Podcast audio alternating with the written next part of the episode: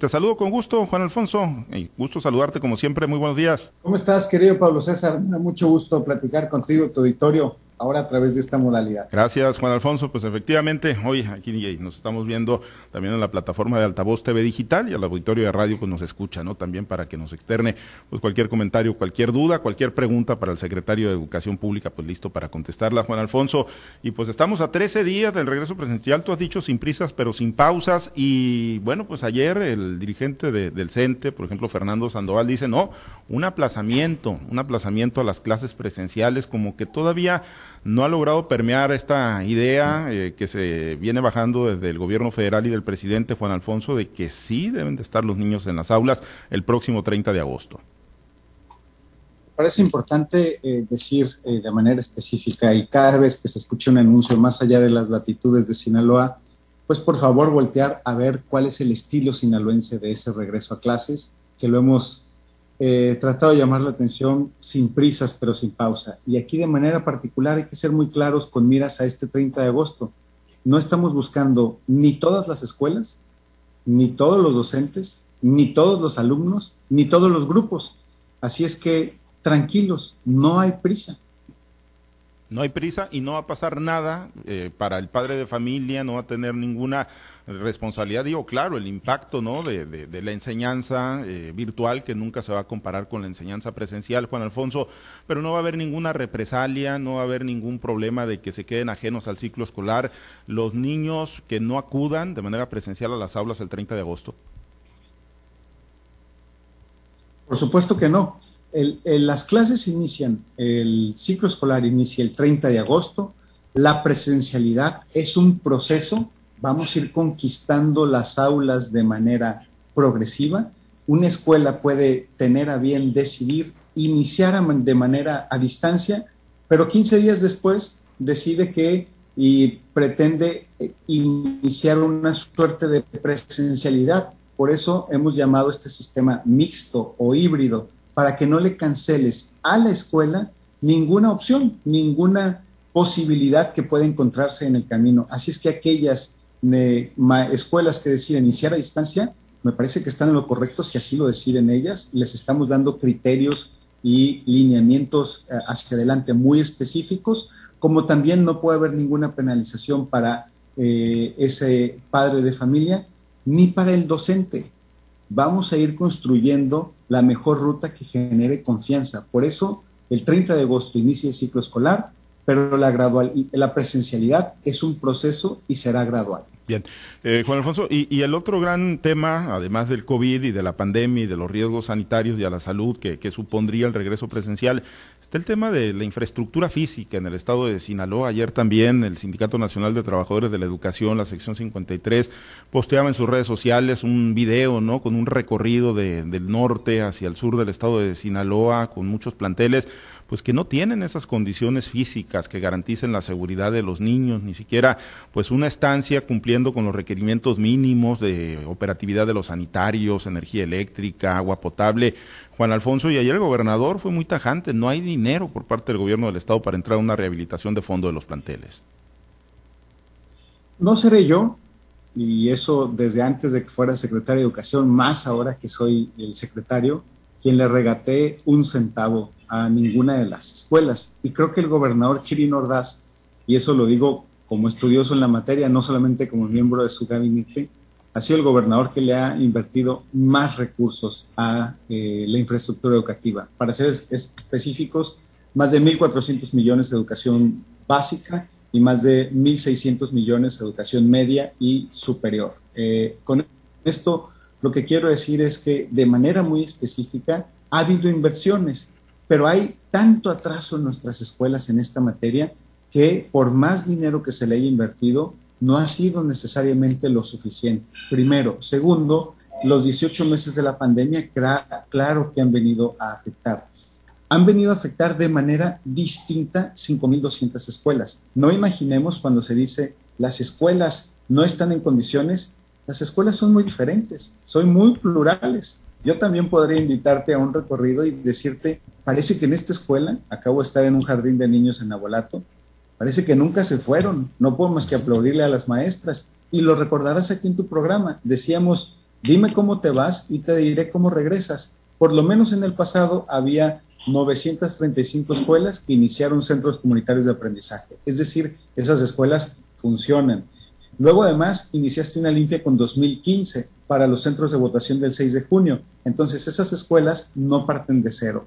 Además de eso, ya estuvimos ahorita presentes en 3.113 escuelas que en los días pasados y ahí te vas encontrando ciertos detalles. Pero vayamos precisando, maestros, aquellos que tienen un árbol atravesado, no tienen luz, eh, eh, les robaron todos los aires acondicionados y viene el 30 de agosto, pues pueden decidir libremente en decir, no, aquí vamos a iniciar a distancia.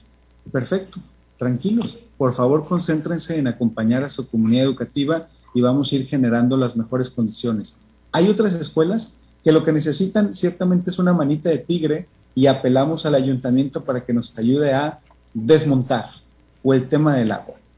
Eh, así es que hay distintas eh, situaciones o condiciones que viven las escuelas, pero que están muy lejos de decir las escuelas no están en condiciones. La verdad creo que no, no estamos encontrando el contexto que están viviendo las distintas realidades de las 5.200 escuelas. Y en un mapeo, ¿qué porcentaje sí y qué porcentaje no, Juan Alfonso? Que tú dijeras, hoy sí pueden encontrar condiciones para eh, de seguridad para el regreso presencial si la pandemia lo permite. ¿Qué porcentaje sí y qué porcentaje Mira, Pablo César, tengo el dato, pero ¿qué es lo que quiero decirles? El anuncio del regreso no es lo importante. Por favor, dejemos de pensar en el anuncio se regresa o no se regresa. Eso no es lo importante. Pues hay que Los invito a que, vean las letras chiquitas. Oye, es que hay que decírselo al presidente López Obrador, porque todos los días está machacando con el tema del regreso. No me enredes, no me enredes. Aquí en Sinaloa, lo que les invito es a ver las letras chiquitas del método. Entonces, puede haber una escuela, Pablo César, en excelentes condiciones de infraestructura pero los maestros consideran que no es el momento. Se acabó la discusión. Los maestros consideran que no es el momento porque lo que están haciendo a distancia con, su comunidad educativa les está dando ciertos resultados y prefieren esperar unas semanas más. Perfecto. Me parece que esos maestros son los que tienen mejor conocimiento de qué está viviendo ese alumno o esa mamá en su comunidad educativa. Hay otros maestros que les quisiera decir yo, espérense, ¿cuál es la prisa? Y ellos te dicen, se me están yendo los alumnos, lo estoy perdiendo, no lo encuentro. Entonces, lo importante es el método y por eso hemos dicho, aquí es un proceso, es gradual, es focalizado, tomamos en cuenta el contexto, el contexto es voluntario para los padres de familia, los maestros pueden decidir si inician eh, a distancia o inician con cierto grado de presencialidad pero será un proceso. Sin ninguna represalia tampoco para el maestro. Digo, en el caso de los padres me queda totalmente claro, es un tema voluntario, pero para los maestros tendrán que dar clases presencial o a nivel eh, virtual, pero el que no lo haga de manera presencial no tiene ningún problema, no tiene ninguna represalia, ninguna sanción. No, por supuesto que no, como lo, lo han estado haciendo al día de hoy, pero por ejemplo, soy claro, ciertamente puede haber un director que dice necesito que eh, tal maestro venga un día a la semana.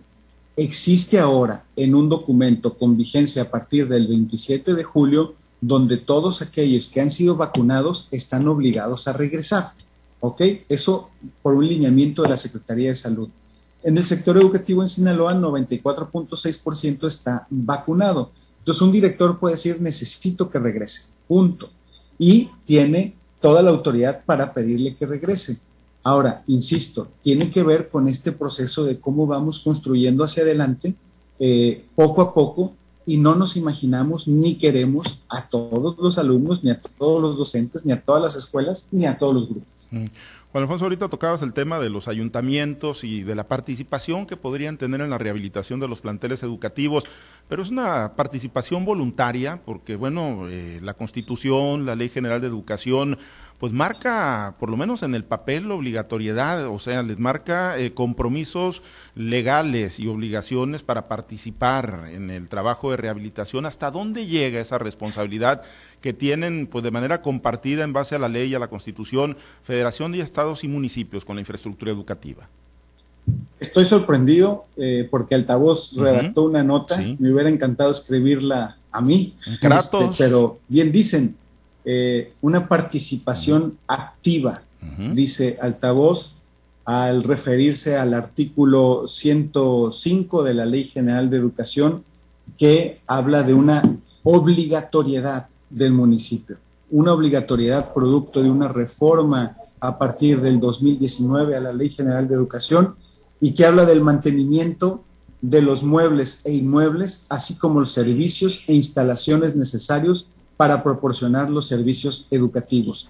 Esto con referencia a la obligatoriedad de los municipios. Entonces, pero, debo decir, le mandamos una carta a los alcaldes, a la alcaldesa, por ejemplo, eh, ahí en Salvador Alvarado, de manera muy específica, pidiéndole apoyo en unos planteles, buscando esta gradualidad.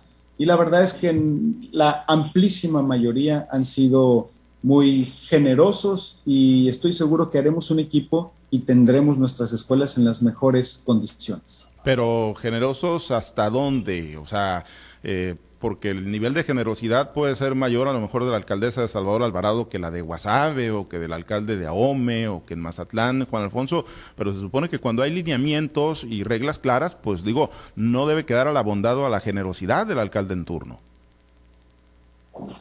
Mira, también creo y que es un tema de recursos. Entonces, por eso, si ordenamos el proceso, podemos tener mayor impacto todos en conjunto. Ahora que hemos estado con estas 3.100, poco más de 3.100 escuelas, eh, limpiándolas, por ejemplo, y de lo que hemos hecho con los centros comunitarios de aprendizaje o cuando limpiamos para el tema del 6 de junio en las votaciones, tenemos una radiografía y ubicamos cuáles son las que necesitan una manita de tigre, cuáles son las que necesitan desmontar o agua, que ahí necesitamos que entre el municipio, y cuáles son las que necesita de plano entrar Instituto Sinaloense Infraestructura. Así es que estamos distribuyendo tareas y estoy seguro que los municipios no se quedarán atrás y buscarán tener las escuelas de la mejor manera. Por una sencilla razón, Pablo César, las escuelas son termómetro de cómo se mantiene al final de cuentas una comunidad. Y estoy seguro que todos queremos mandar un mensaje de que estamos listos no solamente en esta prueba, sino en otras sucesivas que se puedan venir adelante. Muy bien, y vamos a estar pendientes. El tema de las cuotas escolares, Juan Alfonso, nada más, porque ya les están poniendo las pancartas a los eh, maestros allá afuera de las escuelas, les están condicionando ahorita que está el tema de las inscripciones. Lo hemos dicho varias veces, eh, y es un tema, sé, cuando es de regreso escolar, no hay obligatoriedad, no se le puede condicionar a nadie, pero también soy claro en la experiencia que me ha dado los últimos 14 años. Eh, un maestro o un padre de familia aporta cuando no le obligas a un monto y cuando tiene claridad hacia dónde se destina. Eh, lo dejo para otra ocasión, pero te sorprenderías de la cantidad que tienen las asociaciones de padres de familia porque han ido administrando ese recurso con los directivos ahí en distintos municipios, Guasave, Mazatlán, Culiacán, y la verdad es que hay escuelas públicas, sin duda que gracias a su administración y confianza, cualquier escuela privada las envidiaría. Muy bien, seguiremos platicando, Juan Alfonso, estamos contra reloj ahí para el 30 de agosto. Gracias. Pablo César, ya lo sabes, sí regreso al estilo sinaloense, sin prisas, pero sin pausa. Fuerte abrazo. Gracias, Juan Alfonso Mejía, secretario de Educación Pública y Cultura. Pues,